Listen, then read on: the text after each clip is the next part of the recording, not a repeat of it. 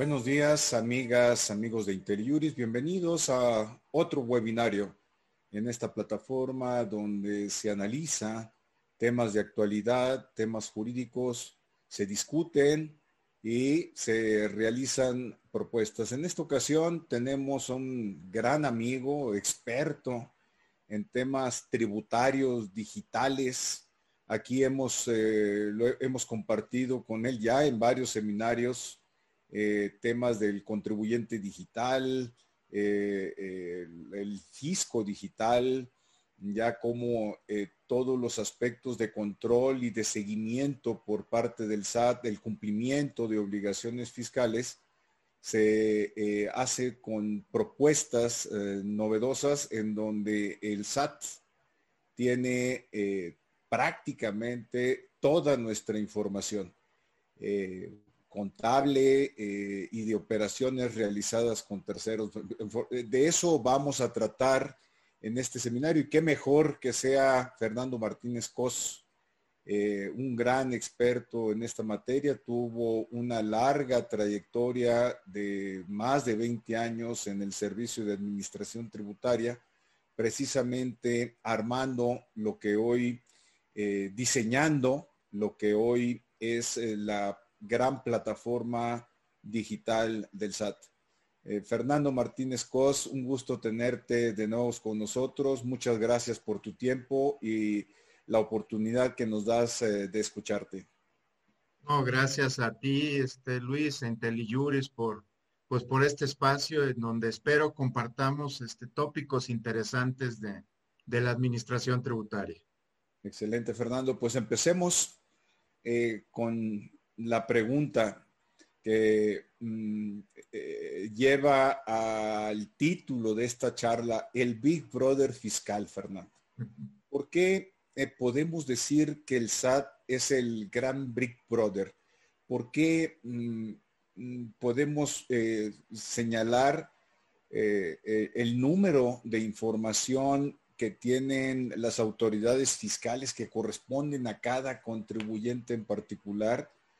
Porque yo te hago una pregunta, yo sé que el SAT tiene esa información, pero tampoco veo eh, que, la utilice, eso es desde la perspectiva externa, pero seguramente dentro del SAT hay una minería de datos, ingeniería de sistemas que está operando y que está fraguando, ahí está haciendo la mezcla y nos están viendo permanentemente.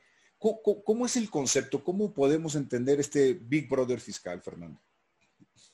Claro, Luis. Mira, eh, yo creo que hay que entender eh, justamente al, servicio de administración tributaria y concretamente la gestión que hace la administración tributaria.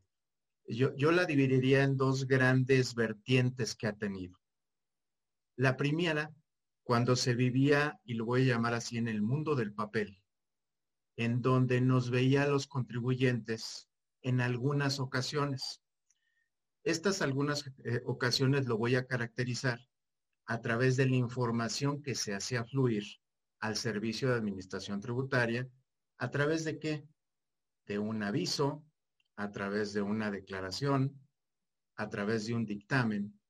Pero esto era con una frecuencia, le voy a llamar mensual o anual. Y pues evidentemente esto lleva todo un proceso de captura y de procesamiento. Eso se vivía o nos vivíamos en el mundo del papel. Ahora en el mundo de lo digital hemos evolucionado a donde el servicio de administración tributaria tiene la información en tiempo real de nuestras actividades, de lo que llevamos a cabo, de lo que hacemos, a través de qué? Justamente de la información que le estamos proveyendo.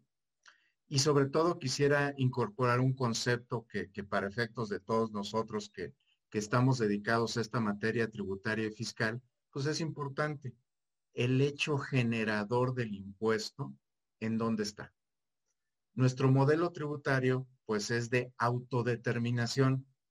Esa autodeterminación con los cambios tecnológicos, lo que ha imbuido la tecnología ahora al, al SAT, pues le ha permitido que más que autodeterminación, ya estemos ante una propuesta de declaración.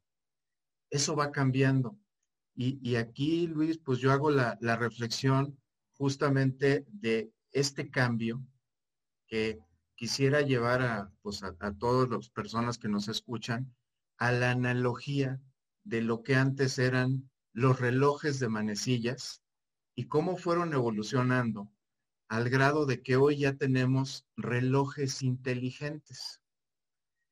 El reloj siempre me ha dado la hora, pero hoy ya no solamente me da la hora, me da el pulso, me da cuánto dormí, cuánta agua bebí, cuántos pasos di y en dónde me ubiqué, entre otras muchas cosas. Es más, por ahí, pues hay, relojes que son tan inteligentes en algunos países que hasta te advierten de la cercanía del coronavirus. A lo mejor por ahí nos avisarán del coronasad en algún momento con la información que tengamos. Sí, Fernando, porque ahora tenemos los relojes inteligentes, te dan la hora, el tiempo que duermes, la intensidad del sueño, el nivel de estrés, el agua que tomamos, eh, pero no necesariamente lo estamos consultando. Esto me da la idea, conforme la analogía que estableces, que el SAT está recibiendo, almacenando información, procesándola para los efectos que correspondan y en un momento determinado, pues hará las eh, operaciones vía carta invitación, revisiones electrónicas o muestreos estadísticos, todo lo que corresponda. Eh, pero así como nosotros podemos decir en en, nuestro reloj inteligente. No se diga los celulares que son archi requete contrainteligentes. ¿Qué es? Eh, si estamos hablando del Big Brother fiscal, yo te escuché en alguna ocasión que el SAT tiene todo lo nuestro, todo. Y cuando me empezaste a desglosar en alguna ocasión la información, eh, pues me quedé, me quedé así como eh, estupefacto porque ninguna agencia gubernamental llamémosle de recabación eh, de información, como el famoso CISEN, que ya no existe, pero bueno, era, el equivalente, tenía tanta información nuestra de tantos millones de mexicanos almacenados en bases de datos digitales y procesando la información. Pero sería muy útil eh, que nos dijeras qué es lo que tiene el SAT de Luis, eh, como para empezar a, alarmarme o tranquilizarme, no sé cómo, cómo, cómo, decirlo, Fernando. Pues mira, yo digo que es como, como, como esta analogía que quisiera, quisiera llevarlo como hilo conductor. Pues evidentemente tú tienes tu reloj inteligente y el reloj te está diciendo pues los pulsos que tienes o lo bien o mal que duermes. ¿Cuándo vas al doctor, Luis? Cuando te sientes mal, ¿no? Y yo creo que esa es la oportunidad que, eventualmente podemos llegar a tener, porque es una información que está estructurada y está estructurada por quién? Por el propio contribuyente. Ahí es el origen. Por eso a mí esta analogía me gusta, en donde pues justamente tenemos esta tecnología y, y, me gusta la analogía del reloj, porque al final del día es mi información, yo la estoy generando, yo sé que la tengo pero ¿qué oportunidad tengo? Pues de estarla volteando a ver para hacerlo. Y déjame, déjame decirte más o menos de qué tamaño es la información que tiene el SAT y empezarnos a meter a estos, a estos temas de, pues que nuestro país ha intentado por, pues por más de 20 años y no lo ha logrado. Hice un ejercicio para ver en el 2010 qué cantidad de información se le entregaba al SAT ya en un incipiente proceso de digitalización identifiqué más de 503 formas a través de mecanismos de declaraciones informativas, escritos libres, etcétera, que están reguladas y que le entregamos al SAT. Estamos hablando de 503 formas en las que los contribuyentes, personas físicas, personas morales, le entregábamos información al SAT. Hoy, a través justamente del del anexo 1A, identifiqué las más frecuentes. Quiero que imaginemos todo este proceso en donde, pues al menos yo no escuché una, una reforma y no viví una reforma que no hablara de simplificación. Hoy les quiero comentar que a pesar de esos, pues ya casi este, 11 años que han pasado, pues hoy estamos en 403 formas en las que el contribuyente le provee información al SAT. Entonces, esto para darle un orden de magnitud. Los contribuyentes se van incrementando. Hoy estamos hablando de que somos poco más de 61 millones de contribuyentes y todos aportamos información. ¿Sí? Y déjenme irme a un ejemplo muy concreto. Un asalariado ve al SAT al menos en cuatro ocasiones durante un año. Y hay una que es muy frecuente, Luis, en esta lógica de qué tanto tiene de Luis. A un, a un asalariado, ¿dónde lo ve el SAT? Lo ve en el momento en el que se inscribió. Sabe quién es, sabe qué características tiene, con quién trabaja. Dos, emite un comprobante de nómina. Ese es el pulso que tiene de ese empleado el SAT. Si cobró semanal, quincenal o mensualmente. Ya lo tiene el SAT. Ahí está el pulso que está dando con cierta frecuencia. Posteriormente, si tuvo ingresos por más de 400 mil pesos, ¿qué recibió? Un aviso y máxime, si tiene dos o más patrones, pues tiene que hacer la acumulación de todo ello. ¿En dónde está el pulso? En el comprobante de nómina. ¿Y en dónde está la última fotografía del ejercicio? en la declaración anual. Esto estamos hablando de más de 40 millones de asalariados. Si tú por ahí tuviste algún ingreso, ¿a dónde lo llevo? Al mundo del comprobante. El comprobante se convierte en el pulso del contribuyente segundo a segundo en donde lo va generando. Y déjame entrar en esta lógica. Vamos a pensar que Luis Pérez de Hacha se levantó por la mañana. Perfecto. ¿Qué fue lo primero que hizo? Acudir al banco. Fue al banco e hizo un depósito. Primer registro bancario. El SAT no lo tiene, Luis. Pero después tuviste que ir a la papelería y compraste insumos para llevar a cabo tu actividad.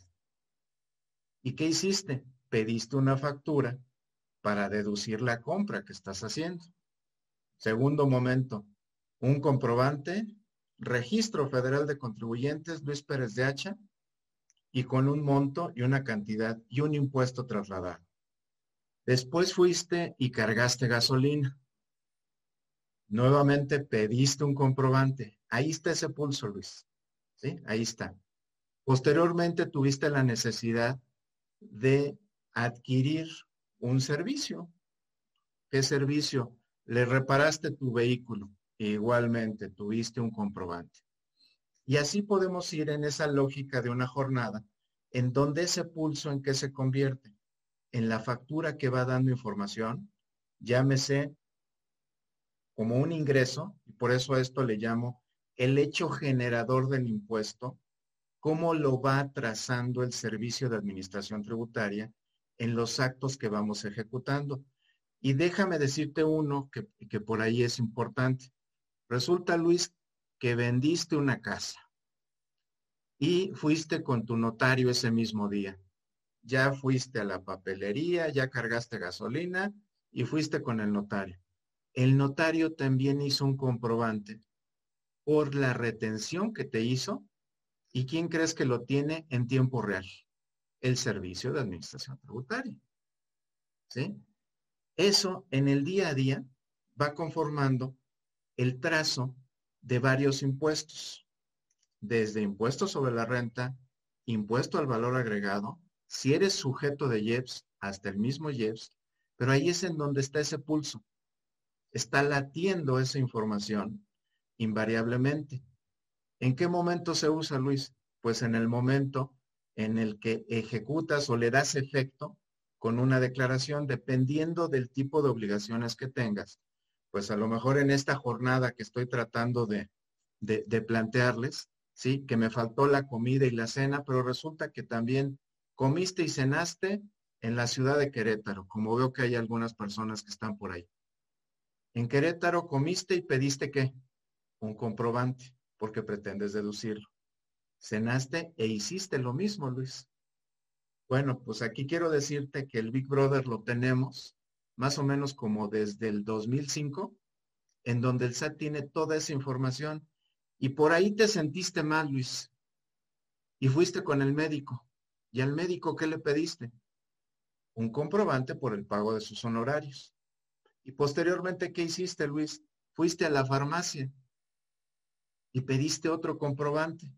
Bueno, pues el, el SAT te tiene trazado perfectamente desde que fuiste al banco, si es que el banco te emite un comprobante, a lo mejor compraste, voy a inventar aquí un cheque de caja, te cobró una comisión, ahí hubo un comprobante, hasta que te fuiste a tu casa y dormiste. Ese es el trazo que se puede hacer de una persona física e incluso de una persona moral, justamente por esos hechos que en cada momento van reflejando el comportamiento de Luis Pérez de Hacha y de más de 61 millones de contribuyentes, dependiendo de la actividad o la obligación que tengan, Luis. Sí, aprovechando un comentario aquí de Jorge Arturo, Arturo Nava, pues también hay que incluir la contratación de servicios como TV de cable, internet, telefonía fija, telefonía celular, Comisión Federal de Electricidad, mm, pues es un, es un todo, ¿verdad? Lo que, lo que el, SAT está recabando permanentemente de nosotros. Hay, otro, hay otra duda aquí de, que, al rato le entraremos, Fernando, ¿qué información tiene el sistema financiero que es proporcionado directamente al servicio de administración tributaria. Hay una información que no, la proporciona. El, ¿Cómo se llama? Los movimientos bancarios, no, eso es, pero el SAT los puedes conseguir, el SAT los puede conseguir. Por supuesto. El procedimiento del artículo 142 de la ley de instituciones de crédito. Por cierto, aprovecho para decirte que Arturo Cruz Suárez te manda un saludo como compañero institucional. Seguramente te extrañan te extrañan mucho en el SAT, Fernando. Eh, pero aquí en IntelliJuris estamos muy contentos de, tenerte. Yo también, Luis. A ver, pero si estamos hablando entonces, y me lo has repetido varias veces, pero sí me gustaría que me ayudaras a comprender mejor.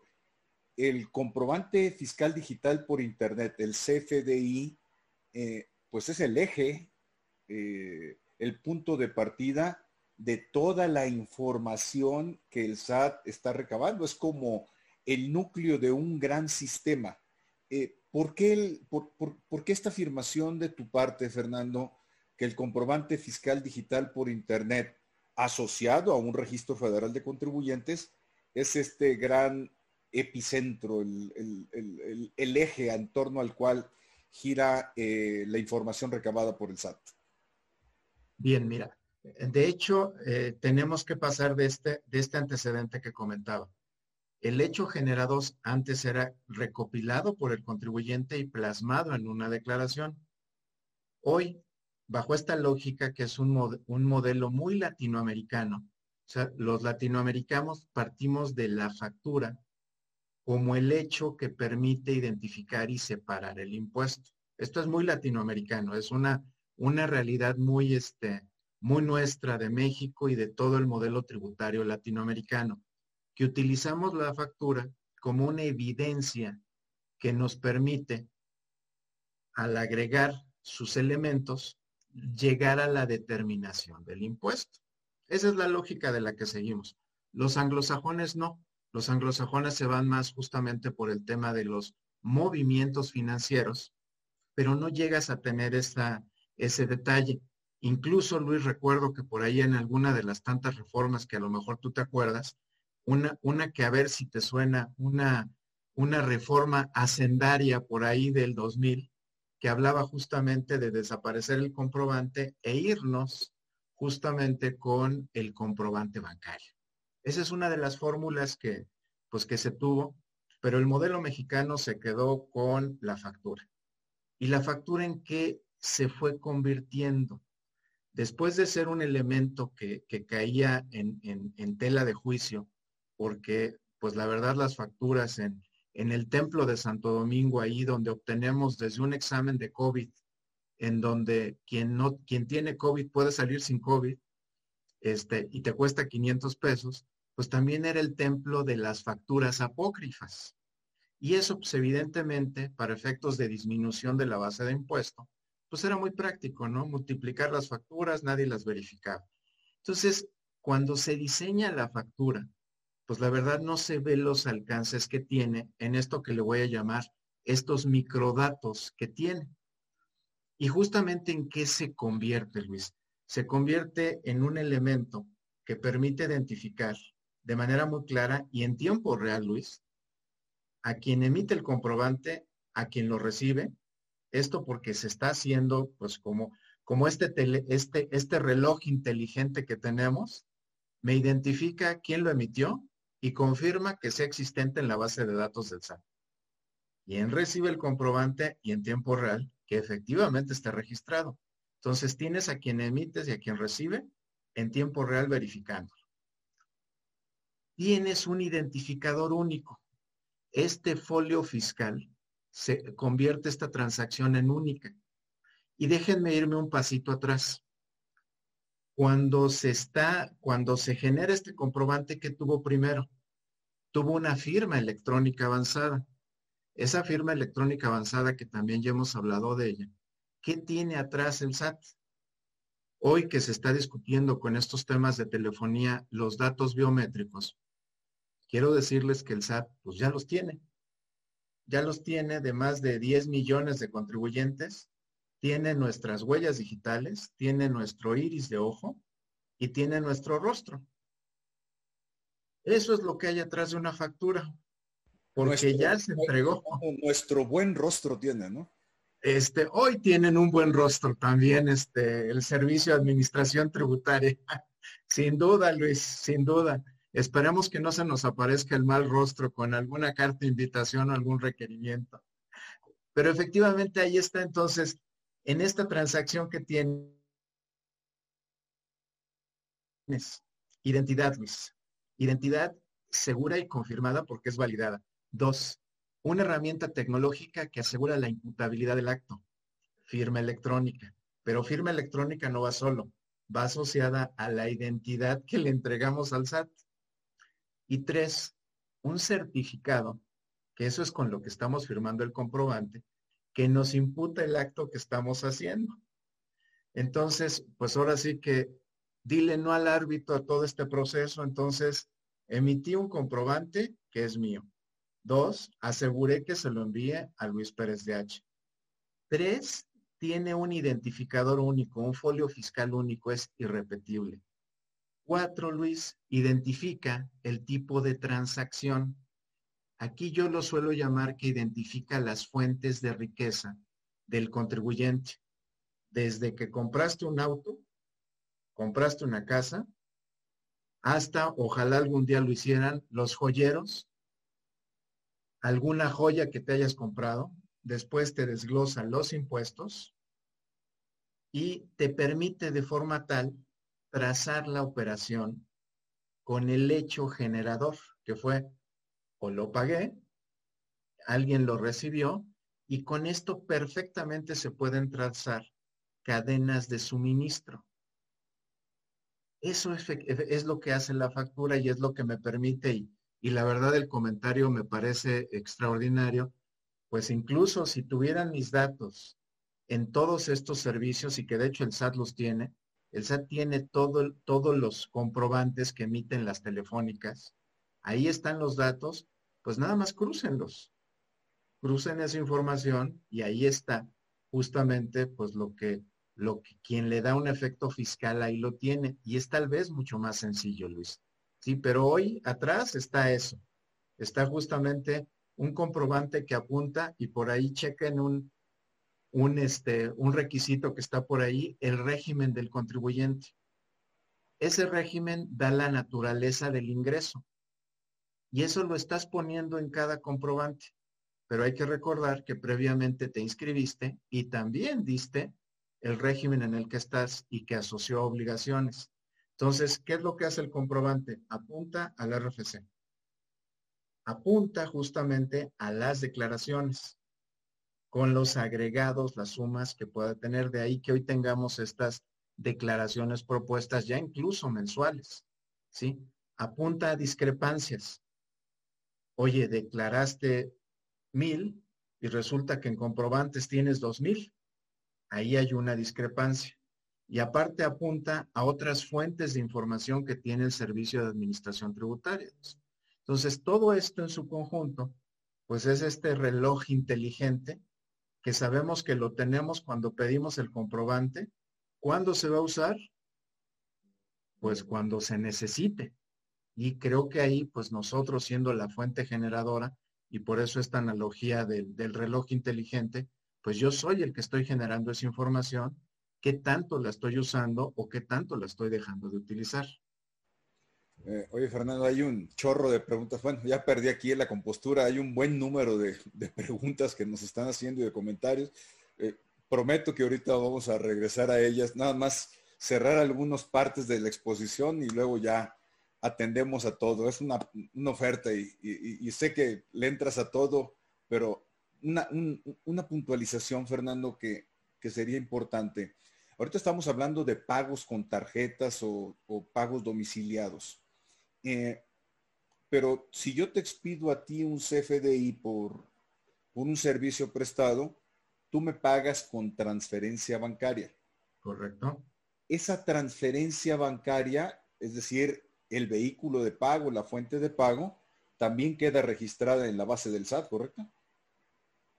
Aquí es, un punto muy interesante, Luz. De hecho, una de las discrepancias que, que en mi experiencia más se tenían los contribuyentes es con la fuente de información financiera. ¿Esto por qué? La presunción siempre de, un auditor va a ser que los depósitos son ingresos y eso evidentemente, te diría, no somos una cultura de mucho orden, pues evidentemente no guardamos mucho orden en el tema financiero. ¿Qué previsión hay en el comprobante, Luis? El comprobante tiene la posibilidad de identificar el movimiento bancario justamente para hacer una conciliación con la fuente financiera. Esto desde la perspectiva del contribuyente. ¿Qué prevé el comprobante a decisión, a decisión del propio contribuyente? Prevé la posibilidad de incluir dos elementos que son existentes para efectos del sistema financiero. Uno, una clave de rastreo que es un identificador único que otorga Banco de México y que pues lo conocemos como el SPEI. Esa clave de rastreo es única, que junto con el folio fiscal le podrían permitir al, contribuyente conciliar de manera automática. No es muy usada, Y es ahí en donde esa fuente financiera, que como tú bien la describías para efectos bancarios, pues déjame decirte que hasta al menos hasta el día de hoy no conozco un estado de cuenta estandarizado. O sea, no lo hay. Entonces, ¿eso que le lleva desde la gran empresa hasta el contribuyente que lleva sus propios controles? Hacer una conciliación manual uno a uno entre los movimientos financieros contra los movimientos vinculados con facturas.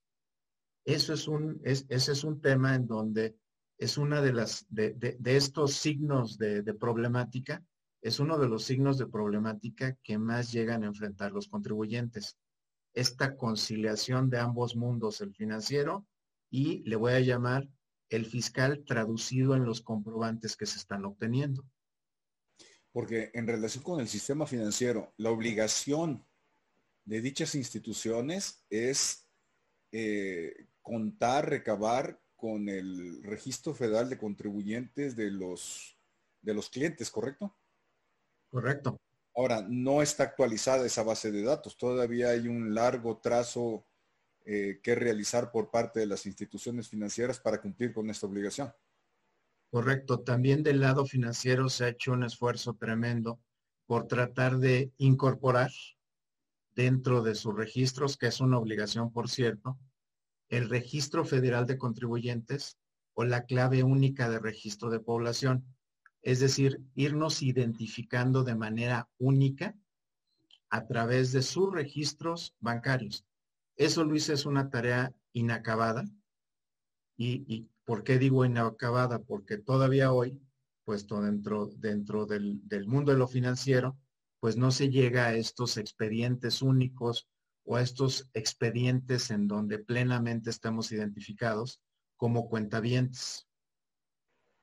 Eh, pero bueno, si, si se termina de cerrar esa parte con la, la, factura, la información que estamos proporcionando con contabilidad, declaraciones, proveedores, clientes, retenciones, notarios, eh, Comisión Federal de Electricidad, pues, ¿qué le falta al SAR recabar de nosotros? Así, eh, en, en línea, Fernando, como lo estás diciendo, en esos pulsos constantes de segundo a segundo que está alimentando la base de datos. ¿Qué le falta al SAT, Fernando? Para, yo creo que empezando al revés podemos llegar a, dimensionar el nivel de información del SAT. ¿Qué le, falta? Mira, justamente si algo, algo identificó al SAT, y esto queda muy claro en la reforma que, que planteó el Ejecutivo en el 2020, que es vigente en este año, en el 2020 planteó una reforma justamente vinculada al comercio exterior.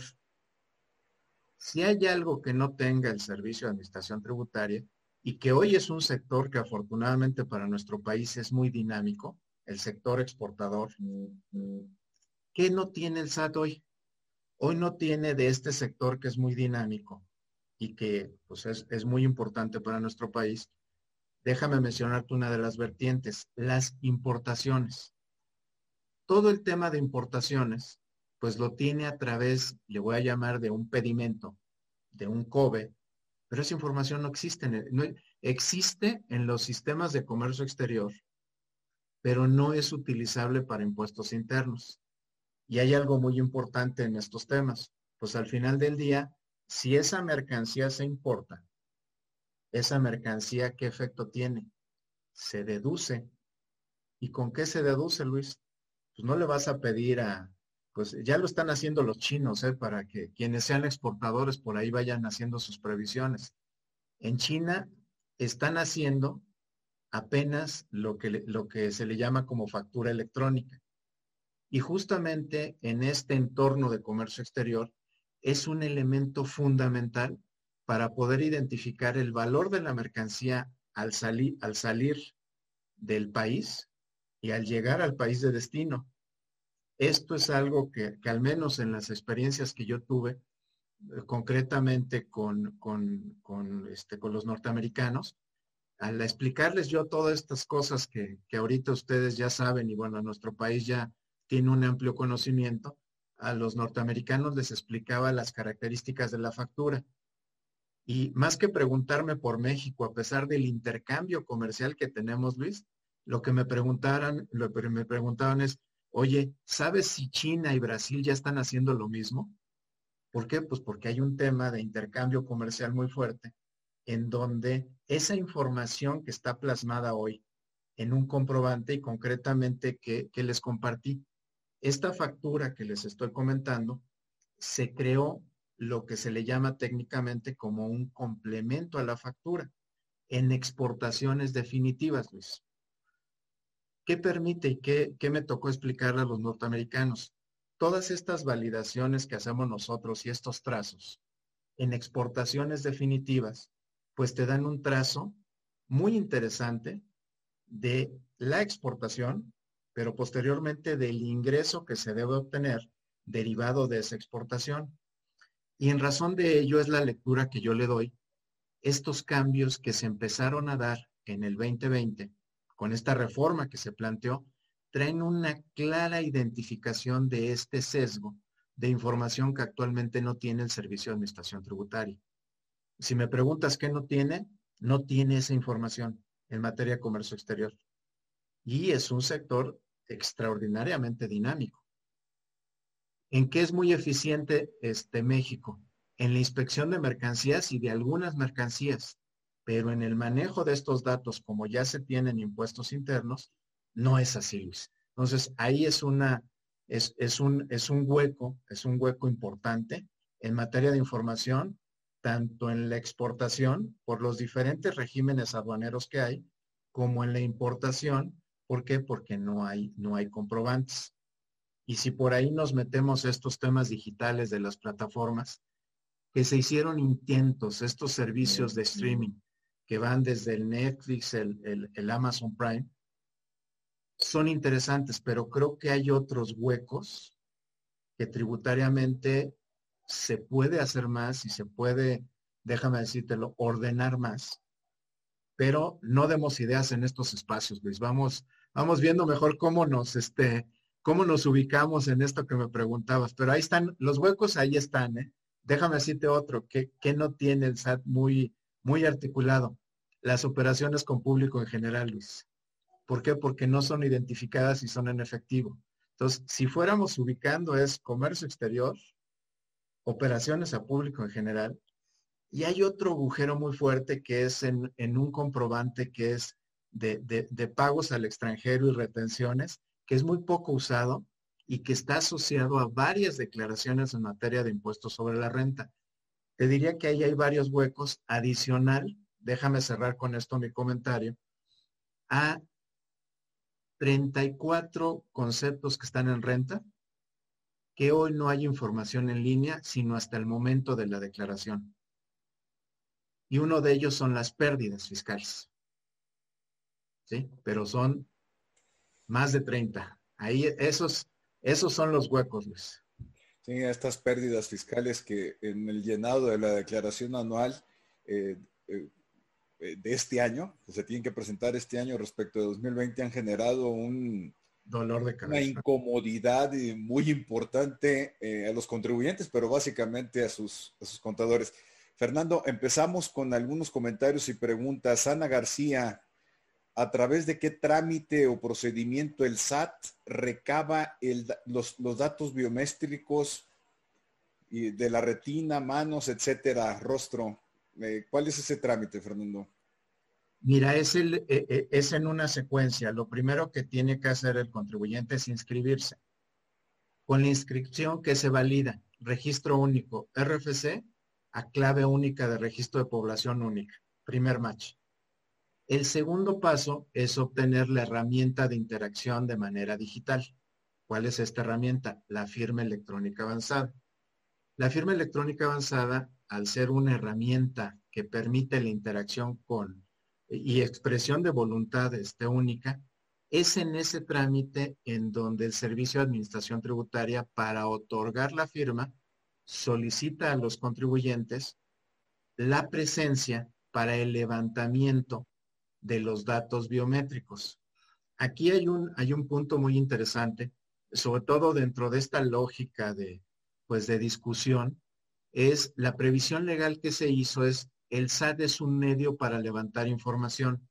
Todos estos datos biométricos, las huellas, el iris de ojo, rostro, etcétera, que son datos biométricos, no son propiedad del SAT. La autoridad dueña de la información es el Registro Nacional de, Población, facultado a través de la Ley de Población para hacer esto. El SAT está actuando como un medio.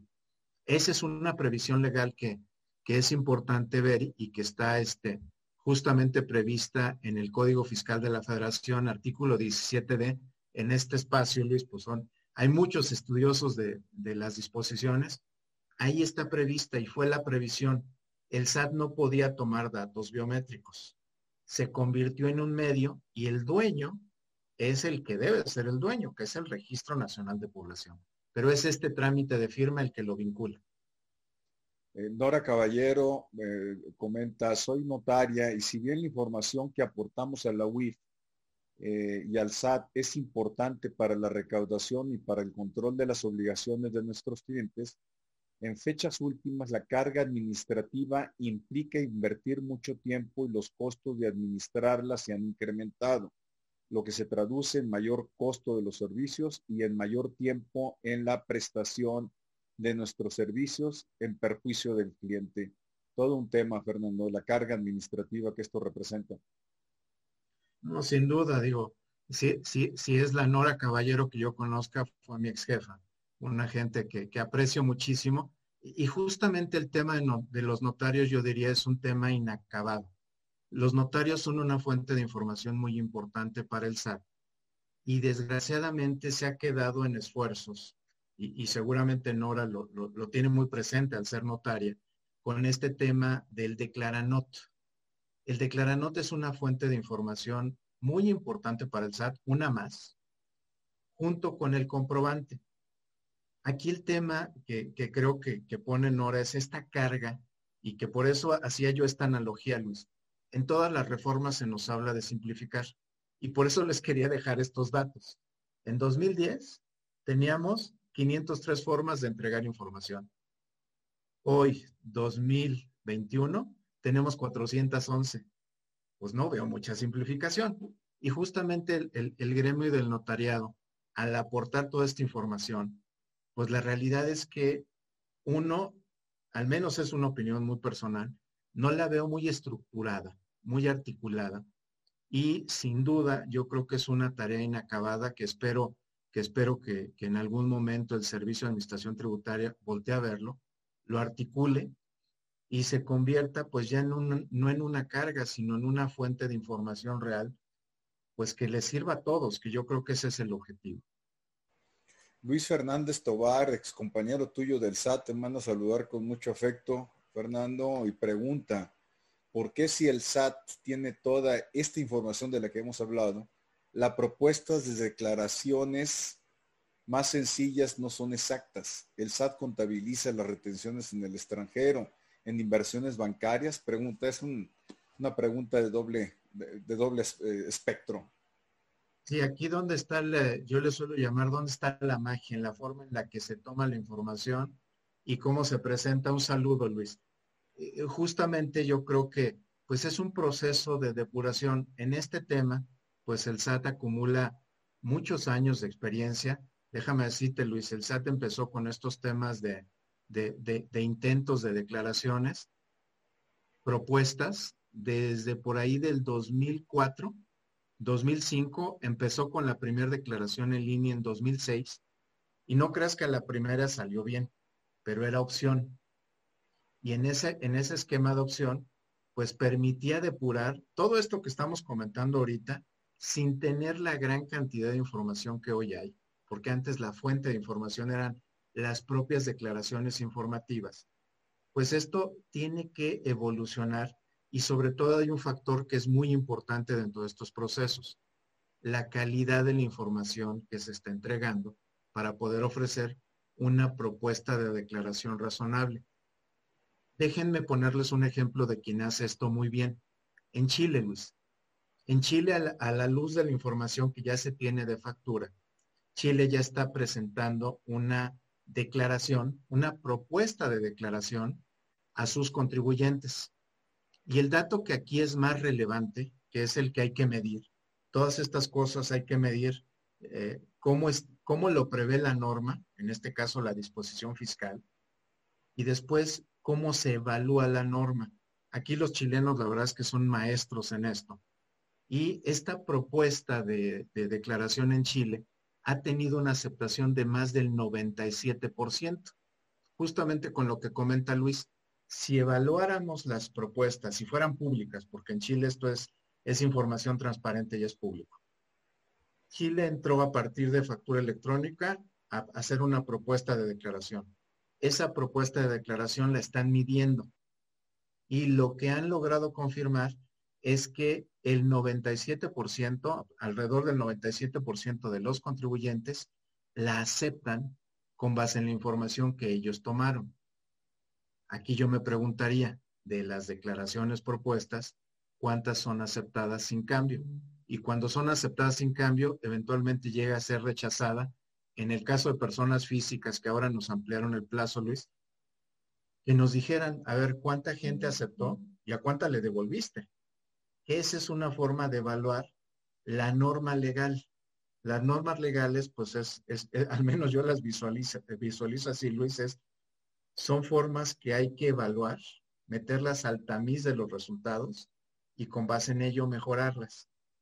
Creo que pues es algo que deberíamos en algún momento hacer, porque cada norma que está prevista en nuestras disposiciones fiscales puede ser sujeta a una evaluación del resultado tú que eres un estudioso de esto, ¿cuándo hemos visto un, estudio de esto, Luis? No, no, no, no existe, realmente no existe. Oye, Fernando, una pregunta aquí de nuestro amigo Ricardo González Lugo. Eh, esto que estamos platicando, comentando, eh, información en posesión del SAT, eh, ¿cómo amarra esto? Pregunta con la nueva ley, se refiere a la, ley, la reforma a la Ley Federal de Telecomunicaciones, publicada el pasado viernes en la edición vespertina del Diario Oficial. ¿Cómo amarra esto con la reforma a la ley que nos obliga a dar los datos biométricos al padrón único de usuarios de telefonía eh, móvil, Fernando, que administrará el IFT y que es información que proporcionaremos a través de las compañías de telefonía celular. ¿Hay alguna, hay, alguna amarre que veas ahí que se pueda realizar? Híjole, sería, eh, miren, sería, sería muy afortunado que hubiera algún amarre. ¿Por qué? Porque yo creo que este, es opinión muy personal. Yo creo que una telefónica no necesariamente debería de ser la administradora de estos datos. Sobre todo porque son datos muy sensibles, Luis ahí yo creo que sí nos tenemos que, meter en la dinámica de que lo único que yo tengo, ¿sí? Y que me identifica como tal son, es, son los datos biométricos que yo tengo. Hoy, Luisa, como ha avanzado la tecnología, pues la tecnología ya nos ha llevado a más que un reconocimiento o una expresión de voluntad a partir de una firma autógrafa o de una firma electrónica avanzada, hay muchas modalidades que lo están llevando a la biometría. Y hoy hay en el mundo ya verdaderos sistemas en donde son capaces de identificarme el rostro, identificarme la huella, identificármela y asociármela y convertirla en una expresión de voluntad. Es lo que el mundo se está moviendo. Yo veo muy peligroso el que podamos estar aportando estos datos una vez más, porque ya los tiene el SAT, ya lo tienen Afores, ya los tiene el IMSS, o sea, hay muchas instituciones que ya lo tienen. Aquí creo, y, y, y, pues quien hace el comentario es, si yo veo un amarre, no lo veo, sobre todo porque, porque aquí hay un mecanismo que, pues que el propio gobierno federal instrumentó también hace mucho tiempo, que se le llama de interoperabilidad de datos biométricos. Eso es un decreto que ya existe. No se está volteando a ver. Y obviamente para el levantamiento de huellas iris hay un estándar y hay una autoridad. Esa autoridad está en la Secretaría de Gobernación y se llama Registro Único de Población. No veo a Marlis, no lo veo, te soy franco, no lo, no lo veo. Eh, Valdemar Coronel, eh, Fernando pregunta algo que ya eh, adelantaste, pero me gustaría tener una respuesta de tu parte, si no tienes inconveniente es, ya estaríamos en posibilidad de modificar el sistema tributario para que sea el SAT quien realice el cálculo de las contribuciones de manera fidedigna? Mira, yo diría que todavía hay pasos que, dar. Algunos regímenes de contribuyentes posiblemente sea factible, pero hay algo que yo creo que tiene que suceder antes. La realidad es que con toda esta información que ya se está aportando, uno de los pasos que primero hay que dar es que exista la posibilidad de que esa información que yo aporto se pueda convertir en una propuesta de declaración periódica para mí, primero, y que esa declaración periódica para mí pueda ser enviada al SAT de manera directa, no como hoy lo hacemos, Luis. Hoy la verdad es que hay muchos procesos manuales. La administración tributaria tiene que evolucionar a tener esquemas en donde sea la información que yo produzco como contribuyente de los regímenes más sencillos y que pueda ser entregada al SAT y que me regresen una propuesta de pago. Por eso ponía el ejemplo de Chile. En Chile esto, la calidad de su información, que ahí yo pongo un signo de interrogación, si habrá la suficiente calidad de la información que permita llegar a un momento en donde algunos regímenes sea tan sencillo como simplemente darle un clic. Y déjenme recordarles algo que también en todo esto se evalúa. El, IRS en Estados Unidos evalúa la cantidad de clics que dan los ciudadanos para presentar una forma fiscal. Ese concepto a mí me gusta. Hoy, hoy nosotros cuántos clics tenemos que darle a esa propuesta de declaración para aceptarla. ¿Sí? Esas son de las cosas en donde se empieza a medir qué tan eficiente o qué tan deficiente suele ser la información que se tiene y qué tan eficiente o no llega a ser la interacción que tenemos con una autoridad. Eso pues es un camino que en los países desarrollados ya se tomó, ya lo vieron, ya lo entendieron y ya lo evolucionaron. Nosotros no llegamos ahí. Yo la verdad es que sí creo que tenemos que ir avanzando paulatinamente, Luis. Un reto de la administración tributaria. Luis Fuello McDonald, eh, Fernando, eh, se adelanta con una pregunta que yo quería hacerte eh, y es la siguiente. ¿Tiene el SAT capacidad para analizar toda la información de cada contribuyente? Vaya pregunta. Claro, mira, de hecho, quisiera compartirte que toda esta administración de información de, facturas, que es, es una cantidad impresionante de información, si algo puesto el reto, el SAT, al proveedor que le administra todo esto, justamente es la magia de todo esto no está en que la recibas, sino en que la proceses y esos, esos datos que llegaron se conviertan en información útil. Te diría que el poder de cómputo actual se alcanza para hacerlo. O sea, sí, sí lo tiene el SAT. Eh, pero lo que creo que ahorita pues hace falta es este, pues el recurso económico para que todo esto se dé. Sí, que, que sí requiere una, una inyección de, de dinero muy importante. El poder de cómputo existe, ese sí. Lo que habrá que ver es si existe el recurso económico que lo acompañe para lograr hacer todo esto déjenme mencionar aquí otro dato que es muy importante. No, justamente esta es una de las razones por las que el uso de toda esta información no nos permite llegar a los niveles que, pues déjenme decirlo como es, pues debería de tener México en, en un tema recaudatorio, no solamente a los 61 millones de contribuyentes que están, sino tener la capacidad de identificar a quienes no están. Si somos un país de más de 120 millones de habitantes y la mitad somos los que estamos siendo contribuyentes cautivos, el otro 60% vamos a hablar que 30 millones son estudiantes, los otros 30 pues hay que empezarle a buscar qué andan haciendo, ¿no? Y que la información se alcanza para eso. El reto es si eh, minería de datos, eh, que tarde que temprano tendrá que llegar. Esperemos, Luis, esperemos que algún día, porque eso sí, le va a dar igualdad a este país. Eh, es, buen punto el que, señalas. Rafael Inurritegui, eh, ex colega tuyo, buen amigo nuestro, Fernando, considerando los caminos que está tomando la actual administración tributaria, ¿no es de riesgo para el contribuyente, también ciudadano, que la administración cuente con dicha información? Entiendo que es un, que pueda existir un manejo inadecuado de esa información, las usan, les son de alguna utilidad práctica. Un abrazo y gracias. Gracias, Rafa, un, gusto. Este, yo diría, la administración tributaria tiene acceso a muchas fuentes de información. Y de hecho, pues yo diría, estos elementos biométricos, por eso yo subrayo, no están en poder del Servicio de Administración Tributaria su propietario, lo vuelvo a reiterar, es el Registro Nacional de Población. Aquí justamente, pues, si algo debe de tener, y, esto, pues lo conozco, son, es la arquitectura de seguridad de la información, que eso es lo que nos confirma que esos datos sensibles que, que hay del contribuyente no anden circulando, pues, por ningún lado.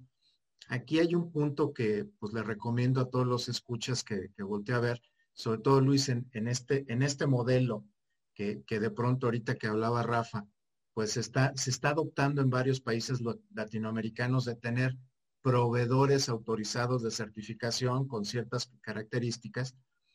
Se acaba de publicar justamente el, el 11 de enero un anexo 29 dentro de la resolución miscelánea fiscal que el primer punto establece las condiciones de confidencialidad de los datos en posesión de estas empresas.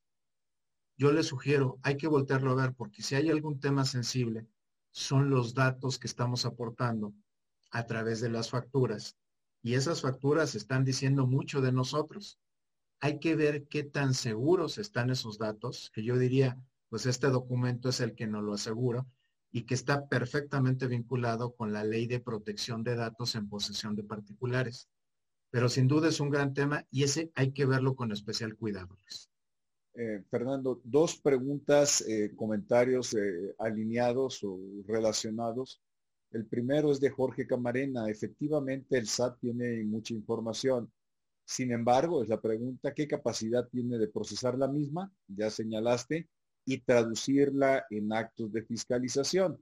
Y a la vez, Ramón Leiva Albarrán comenta lo siguiente, el SAT tiene toda la información de CFDIs, pero usualmente la tiene mal y en cartas de invitación o revisión de papeles de trabajo auditores señala que el contribuyente declara menos ingresos y obliga a conciliar, ocasionando molestias y presunciones equivocadas. Esto se ha convertido en un dolor de cabeza para las empresas. Está alineado el tema de fiscalización con el comentario que nos hace Ramón Leiva Albarrán, Fernando. No, sin duda, yo les diría que, el tema de la conciliación entre esos ingresos que, se están reportando vía comprobantes y las declaraciones pasa por una sutileza que es muy importante de los cambios que vamos haciendo. Y regreso al reloj inteligente. El comprobante que yo hoy generé, posiblemente le apliqué al día siguiente o la semana siguiente un comprobante de egresos o una nota de crédito. Y a lo mejor después la operación se me cayó y entró en una cancelación. Esta lógica o estos eventos, como, como creo que es mejor llamarles, estos eventos que va teniendo la información, primer evento fue un ingreso, segundo evento fue una disminución, tercer evento fue una cancelación, es lo que eventualmente puede llevar a que no haya coincidencia entre el ingreso que en el evento 1 tuve y la declaración que estoy presentando. ¿Esto por qué? Porque al interior del SAT deben de considerar todos los eventos. Y eso es lo que eventualmente, al menos en la experiencia que, he visto ya, de, de iniciativa privada, he visto que eventualmente la explotación que hace el SAT considera que únicamente los ingresos, no los eventos posteriores que hubo. En el mejor de los casos, y para tratar de hacer algo didáctico, Luis, tratándolo de explicar. O sea, es una lógica de seguimiento que tiene que estar reflejada en la carta de invitación. Esto, pues justamente lo que se hace es tomo los ingresos. Si dije que tenía mil de ingresos contra los 500 de declaración, que no consideró que tuviera cancelados, que tuviera notas de crédito, ¿sí? Y que son justamente elementos que hay que considerar para llegar a aproximar de una forma más certera la información que se tiene. Y coincido, es un dolor de cabeza porque pues porque la información ahí está. El tema es, ¿y cómo se está usando? ¿Sí? Hoy se usan cartas de invitación. Déjenme decirles, y en otro cambio que también tenemos en el, en el código, hay que darle una nueva lectura al, a este artículo 33 de código, Luis, que justamente habilita al SAT a enviarnos ya estas cartas, ya no de invitación, sino habilita al SAT a enviarnos cartas en donde nos diga cómo estamos bien o cómo estamos mal en relación al cómo nos vemos en el sector. Estas cartas pues van a ser novedosas y nos van a invitar a reflexionar cómo andamos. Para eso también están usando la información. Sí, eh, y todo a través del buzón tributario a la manera como se reguló a partir del primero de este año como avisos de interés, ¿correcto? Correcto, esos esos avisos de interés nos van a causar una gran preocupación. Y vuelvo a mi ejemplo del reloj. Híjole, pues yo creí que mi pulso andaba bien, pero pues cuando volteé a verlo, resulta que comparado contra la demás gente de, de, mi edad, pues ya no andaba yo tan bien. Esa es la lógica, ¿eh? Esa es la lógica. ¿Cómo me veo en mi segmento? es como si el SAT nos manda un emoticón por buzón tributario con ese muestreo estadístico y poniendo esas caritas así como de duda, ¿verdad? exacto, Luis, exacto. que tiene la mano en la boca. Oye, Fernando, José Alberto Pérez de Hacha, me suena el nombre. Si el SAT tiene toda la información en tiempo real no se vuelve innecesaria e irrelevante la presentación de declaraciones, es decir, es como el saldo bancario en una cuenta de cheques, tienes a saldo deudor o acreedor de impuestos por cada transacción que realizas. Eh, José lo está procesando en términos de minería de datos, llevado a niveles supremos. Pero, ¿qué, ¿qué, comentarios nos tenemos en esto, Fernando? Mira, yo no podría estar más de acuerdo. De hecho, lo que hay que tener cuidado, y por eso partía de esta charla, Luis, del modelo que tenemos de autodeterminación. Creo yo que con esta información y con el modelo tributario que se ha venido gestando ya por más de 20 años, podríamos estar en una posibilidad de que algunos regímenes, la verdad es que yo creo que hay que meterle la mano a algunos regímenes, sea factible incluso que con esa información de flujo de efectivo que se ve a través de esta evidencia que se llama factura, se pudiera llegar a la determinación. Aquí un poco la reflexión cuál es, Luis. En función de la complejidad del contribuyente, es la complejidad de la determinación del impuesto. No es tan lineal. El verlo lineal es una de las cosas que yo creo que sin el conocimiento de toda la norma jurídica que acompaña la determinación de un impuesto, Resultaría demasiado simplista decir que con el comprobante se llega a la determinación. Puede haber algunos regímenes que lo sean factibles, pero ¿qué hay que hacer? Hay que tocar la ley o crear estos esquemas que lo hagan viable. ¿Es posible? Sí. ¿Con qué? Con esta información y siendo de calidad. Me, apena todas las preguntas que tenemos y comentarios, no las vamos a poder desahogar y tenemos que empezar a cerrar, Fernando. Nada más, eh, Manuel Pérez. Bueno, dos, dos, dos preguntitas más y comentarios. Manuel Pérez dice, ¿cuántas personas físicas cuentan con firma electrónica eh, avanzada? ¿Tenemos el dato, Fernando? Sí, son, son aproximadamente 15 millones de contribuyentes. Ahí es en donde este, están las brechas estadísticas tributarias. A una población de qué tamaño? Sí, hay otro reto ahí también. Sin duda. Importante. Eh, mm, eh, Alfredo Esquivel Boeta, presidente del Instituto Mexicano de Contadores Públicos, región noreste. Eh, te manda felicitar, Fernando, y pregunta, ¿cómo se puede dar seguimiento a las deducciones por las cuales no se emite CFDI como deducción por depreciaciones, amortización y costo de ventas? Un saludo, Alfredo. Mira, te diría, pues son de las cosas que, este, que, que, habría que empezar del lado de la empresa.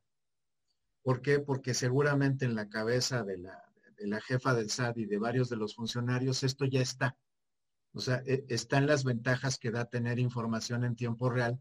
Aquí la preocupación sería el cómo se instrumente, cómo se instrumente, sobre todo estos más de 30 30 deducciones que tenemos para efectos de renta, pues yo diría, dependiendo del tipo de empresa, hay que identificarlos y empezarlos a controlar en el momento en el que se estén generando, para anticiparnos a, algo que previsiblemente pueda venir en esta, pues en esta nueva reforma que se está gestando o más adelante, pero es algo que previsiblemente nos va a llegar. Perfecto, Fernando. Pues son las 10 de la mañana, un minuto. Eh, tenemos que dar por concluido. Se quedaron varios comentarios, preguntas en el tintero. Eh, esto evidencia la importancia del tema, pero además, eh, conforme vas dando respuesta, Fernando, pues van surgiendo más inquietudes y preguntas. es así como un, un, cuarto en el que abres la puerta y te, nos vamos percatando los contribuyentes no familiarizados con tema eh, de digitalización de la información, minería de datos, procesos automatizados, eh, porque de, muchos de estos procesos, de lo que capto, eh, todavía son artesanales, es decir, la información, toda esa información de lo que nos hablaste en un principio, el SAT no la tiene todavía articulada de manera automática en sus bases de datos. Entonces todavía hay mucho trabajo artesanal, pero ciertamente cuando el SAT teniendo la información, cuando, si pone el ojo en un contribuyente, tiene toda la posibilidad de jalar la información. ¿Es así, no, Fernando? Sin duda, Luis. Yo creo que acabas de comentar el concepto fundamental. Al ser un proceso que todavía es artesanal, todavía no entra al proceso de procesamiento en línea. ¿Esto qué significa? Una cosa es que esté fluyendo la información y otra que se esté traduciendo en una información objetiva y real de la operación del contribuyente. Déjenme decirles, esto, esto no se logra, ¿por qué? Porque aun cuando tenemos la posibilidad de descargar los comprobantes que tiene el SAT, pues la información sigue fluyendo. Aun cuando nos determinan a partir de un corte de información una posible presunción de discrepancia fiscal, pues la información sigue fluyendo. Esa lógica de información en vivo creo yo que tiene que llegar a una etapa diferente a la que estamos ahorita. Es decir, ¿cómo logro, y vuelvo a mi analogía, Luis, de que la información de mi reloj inteligente me esté generando ese reporte que permita tomar una decisión en qué momento, en tiempo real. Esa etapa todavía no la veo.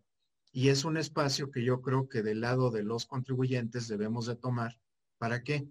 Pues para que el primero que la deba de leer sea el contribuyente con auxilio de qué? De la tecnología.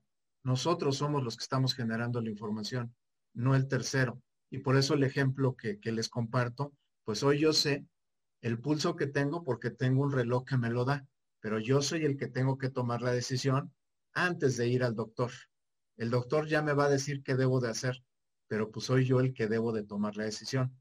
Creo que es ahí en donde debemos de ver todo esto que como contribuyentes generamos el que podamos anticiparnos a cualquier posible imperfección en los datos o cualquier posible diagnóstico de problema que podamos tener. Fernando, tenemos que concluir, pero ahí hay un reclamo de Rosila Tocogua, espero haber pronunciado bien, Pérez, de que tenemos que ir por el Big Brother 2. Fernando, yo creo que va a ser inevitable porque quedaron muchas preguntas y comentarios que no pudimos atender. Una disculpa, en verdad, pero el tiempo es limitado. Eh, te, invitamos, Fernando, ojalá nos puedas tomar la palabra para que vayamos dentro de poco al Big Brother 2. A mí me interesa mucho entrarle al tema de la reforma del buzón tributario para este año en relación con el artículo 33, el que señalaste rápidamente. Eh, te agradezco, Fernando, tu tiempo, la generosidad, eh, que compartas con nosotros tu conocimiento y experiencia. Eh, y a todos a quienes nos acompañaron, eh, gracias. Eh, un saludo y un abrazo virtual a todos, en particular a ti, Fernando, con gran respeto y admiración. Hasta pronto. gracias a ti, Luis, y gracias a todos los que nos acompañaron. Que tengan buen día. Hasta pronto. Hasta pronto.